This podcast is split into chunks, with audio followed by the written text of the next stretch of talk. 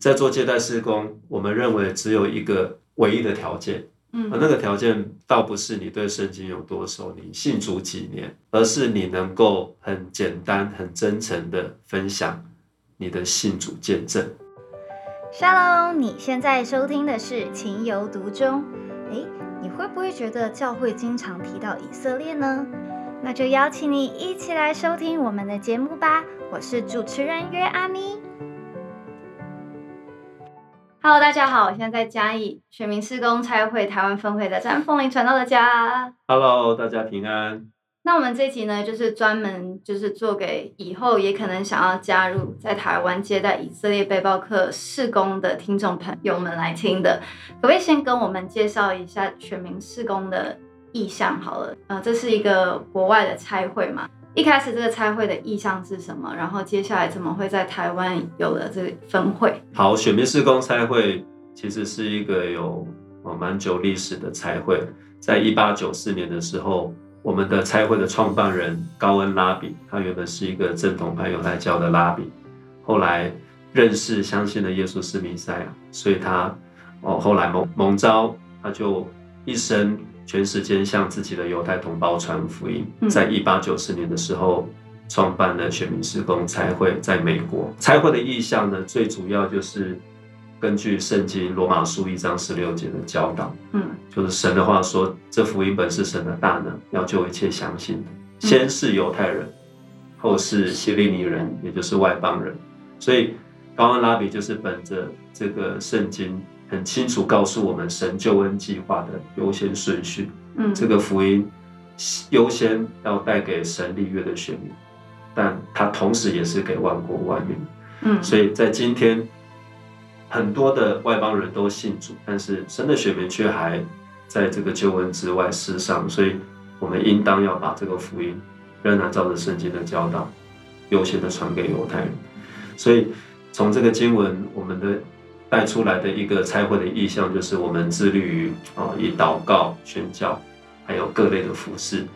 来去传扬耶稣是弥赛亚的福音给犹太人。全民圣公差会其中一个意向的目标，就是希望帮助外邦教会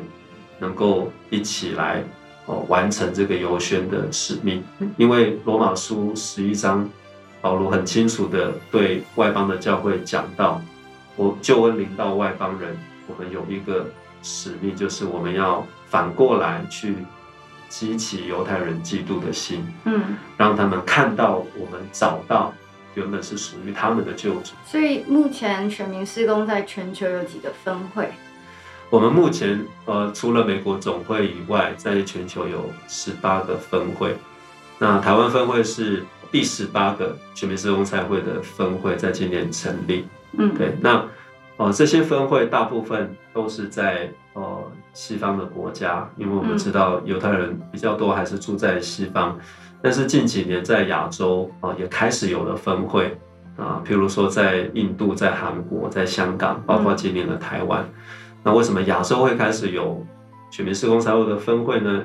也就是因为哦，我们看到近几年以色列人旅游的这个契机，嗯，大批的以色列客来到亚洲旅行，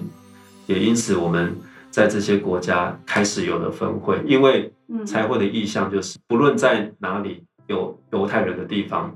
我们就要起来去接触他们，嗯。去分享福音给他们。所以在这些亚洲的国家，以色列人透过旅游来到，我们也开始有本地的信徒嗯，起来参与这个犹太福音的工作，包括台湾。所以现在在台湾就是正在建立一个接待的网络，让台湾的基督徒能够透过免费接待犹太人的方式，让他们能够透过我们认识福音。对我们非常非常的新。我们过去这一年半的时间，我们开始在嘉义这边做接待的施工。我们就是从这个呃接待以色列背包客开始，在一年的当中，我们看到这个施工真的有非常非常大的果效，因为因为爱心的接待，那也因为以色列人他们在旅游的情境之下离开了高压的这个以色列的社会环境，因为他们当完兵出来的嘛。对，嗯所以他们的心是哦是比较敞开的。嗯然后很多以色列人出来旅游，一方面是要休息，嗯另外一方面也是要寻找他们人生的方向。嗯所以在这个旅游的阶段，真的是他们聆听福音的一个很好的机会，嗯，尤其是他们遇到真正爱以色列、爱犹太人的基督徒，并且勇敢谦卑的把福音分享给他们的基督徒的时候，他们遇到这样基督徒的时候，他们是会很认真的去聆听我们所分享的福音见证。那我现在就是蛮好奇的，因为我我就很喜欢当背包客，我也喜欢被接待，然后我也觉得我会是喜欢接待人的人嘛。那我想问一下，以目前选民施工的计划来说，你们如果要吸收新的嗯接待家庭的成员加入你们，那你们是比较希望是家庭还是个人也可以？然后有没有什么样子的门槛？例如，当然一定是基督徒嘛，但是不是在教会里面已经是有一些服饰，例如当小组长，或者说是嗯可能要牧师推荐，然后是不是对圣经要一些基本的认识等等的？好，如果弟兄姐妹要参与接待的施工，最主要的条件是什么呢？就是你愿意来接待以色列客，住宿也好，请他们吃饭也好，或是当地陪也好，最主要就是你愿意花时间付上一些代价，那透过接待他们住宿、提供饭食、提供旅游资讯，来借这样的友谊的机会来传福音给他们。那我们都欢迎你可以来联系选民施工才会更多的了解接待施工。那我们希望最好的当然就是以家庭的方式来做接待。嗯对那如果你是单身的话，也是可以做接待的。那我们就会在事前的受训的过程中，跟大家说怎么样呃以单身的呃身份来做接待是合宜的啊。比如说，如果你是女生，那我们就会告诉你只能接待同性别的以色列客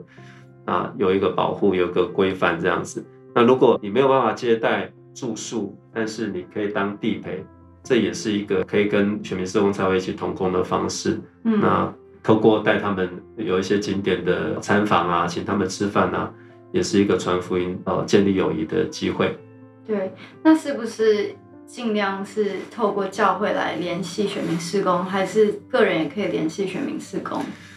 个人也可以来联系选民施工，但但是呃，我们选民施工才会希望的就是接待的施工呢，能够有教会的一个支持跟遮盖。嗯所以我们呃会希望，如果弟兄姐妹想要参与这个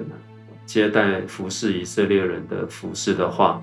可以去跟教会的牧长分享。嗯那请教会牧长可以来邀请选民施工才会到教会来办游宣的聚会，让让我们有机会可以把差会跟差会的意向，还有这个接待的施工，能够分享给教会。这样其实是蛮好的，因为或许说，呃，自己的家里的条件不见得有一个宽敞家，但你英文很好，或者说是很忙，但是你们教会有人，然后他的时间比较充足，那就可以彼此做配搭，就比较像是，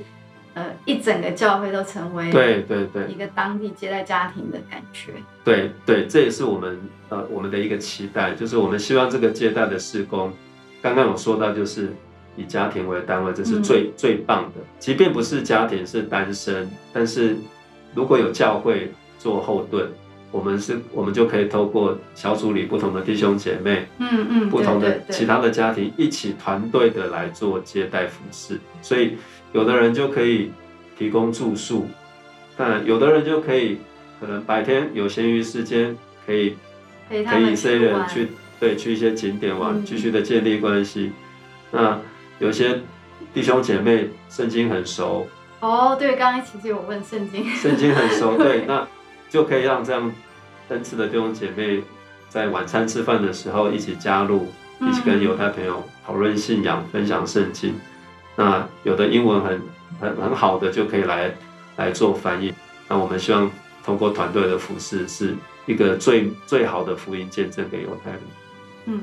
但如果说是同时很多，因为我现在脑袋想的是可能五六个教会弟兄姐妹，然后招待一个犹太人，这样会不会让他压力也超大？就大家都是想说，我们一人准备一句英文来，我想应该是不会的啦，因为我们曾经有一次经验，就是我们在香港受训的时候，嗯。那我们那时候就是有呃三地的华人的接待童工一起受训，可是很巧的就是在受训的最后一天，有以色列客来联系嗯。香港喜乐之家，嗯。所以我们就受训完马上继续来做接待。嗯那那时候我们童工一票人啊，那来的以色列客第一天两个，第二天一个，嗯。不过他们都是呃很自在的跟我们一起吃饭、嗯。聊天，当然我们就很自然而然的哦聊到信仰的事情。嗯。那所以还好，就是也不会给犹太人太多的压力，因为最重要的就是我们要带给犹太朋友的就是对他们的呃慷慨嗯。啊、款待，嗯。我们对他们的友谊，嗯。在家里在用餐的情景之下。那我记得詹传道你都会请他们吃饭嘛？都是在家里煮吗？还是外面请在外面请他们吃饭也可以？因为大台北人大部分不会做饭啊，老实说，啊，我们在嘉义，就是一定要会做饭。我们在嘉义的我们家，我们是很喜欢做饭，嗯对，因为我我们我们喜欢透过自己亲手做饭的这个方式来去表达我们对哦犹太朋友的爱。那也因为犹太朋友他们也很喜欢做饭，所以我们有时候都还厨艺交流这样。一起做饭。对对对。嗯那当然我们也是会带以色列客出去吃饭，所以如果是在城市的弟兄姐妹，当然在外面吃饭会比较方便，是 OK 的。那在外面也可能说有深入的对谈吗？也是可以的啊。不会就是被环境影响。哦，那我们就尽量找这个比较 可以可以好好深聊的一些餐厅的环境。那刚才也有说，就是圣经可能也需要比较熟，要一些认识。那大概要什么样子程度的认识，或者说是好，我要大概受洗几年后 才可以开始做接待，还是是教会自己评估好了，就觉得哎、你可以做接待。好，诚实的说，我们虽然是呃犹太人宣教的才会，但是呢，做接待事工，我们认为最主要的就是我们对人的友谊，我们对人的慷慨嗯服侍，嗯这个是最主要。当然，如果弟兄姐妹你你对圣经的认识能够更好更熟，那是更加分的。嗯可是如果你没有的话，其实影响不大。嗯当然，我们希望的就是弟兄姐妹每一个人，我们都每一天规律的读神的话，嗯每天累积我们对神的认识。但是在做接待施工，我们认为只有一个唯一的条件，嗯而那个条件倒不是你对圣经有多熟，你信主几年，而是你能够很简单、很真诚的分享你的信主见证。只要你能够分享你的信仰故事，你就符合可以接待以以色列客的条件。嗯，因为因为我们知道跟以色列人，我们其实有语言的障碍，对，我们透过语英文也是还是跨第二层，还是有一个障碍。嗯那我们又是不同民族的人，所以我们本来就不需要去期待在接待事工的当中就能够直接有什么突然奇妙的事发生。最重要的是，在这个接待的过程中，让犹太朋友看到我们基督徒对犹太人真诚的爱跟友谊，嗯让他们听到我们真实的信仰故事，嗯然后让他们知道我们基督徒相信的是你们以色列的神。嗯我们的生命之所以被改变，是因为你们犹太人的救主弥赛。嗯所以，对于想要接待服饰的弟兄姐妹，你只要能够简单清楚的、真诚的把你的信仰故事、你与神相遇的故事分享出来嗯，就可以了。其实不需要有太多的压力，或是觉得自己条件不就是够对啊，其实只要你可以分享你的信主见证，如果有英文比较好的童工来帮你翻译，这样就可以了。嗯，那如果说是，其实现在就听了以后就很想要跟全民施工有连结，但是就觉得说自己没有条件接待，那有什么方式可以祝福到选民施工？OK，好，如果是这个情况的话，我们会期待就是弟兄姐妹，你可以通过传递，这是第一个。我们对我们，我们今年呃成立台湾分会，所以我们很需要通过弟兄姐妹你们的传递，分享给身边关心以色列的弟兄姐妹、牧长同工，嗯让他们知道原来有一个一百二十六年历史的游宣才会存在。嗯。对，原原来有一群信主的弥赛亚信徒，嗯。他们是致力于要把福音带给他们的同胞，所以我们希望第一个你能做的就是弟兄姐妹帮我们传递、介绍选民施工才会给牧者。嗯。那第二个就是我们哦需要弟兄姐妹你们的带导，嗯。因为我们真的相信一切的哦宣教都是从祷告开始，也是靠着祷告继续的、哦看到神开传福音的门。嗯，所以你们的带导很重要。那啊，才会未来我们希望可以在不同的县市来办游宣的祷告会。那我们也欢迎弟兄姐妹未来可以来参加。嗯那第三个就是我们需要弟兄姐妹你们的奉献的支持。嗯那借着奉献的支持，让我们可以在台湾这边啊游宣的接待施工，还有我们到各地的的开课的训练，嗯有哦这个你们的奉献的支持，能够让这个施工做得更好。嗯好，那么最后呃，我想用两处经文跟弟兄姐妹一起来勉励，我们每一个人都可以预备好自己来做呃接待犹太人的服饰。那第一处经文在希伯来书十三章二节，不可忘记用爱心接待客旅。啊、有人接待客旅，无意间就接待到了天使。那那段经文，圣经呃很清楚的告诉我们，接待是一个圣经非常看重的美德。只要你有一颗愿意呃付出、愿意服侍、愿意慷慨分享的心，透过接待，我们就可以来祝福犹太人，因着我们的接待认识神。好，那第二处经文呢，在马太福音二十五章三十五到三十六节，啊，耶稣在那里说，将来末日的时候，神会怎么样来衡量我们的一生呢？耶稣他说，因为我饿了，你们给我吃；渴了，你们给我喝；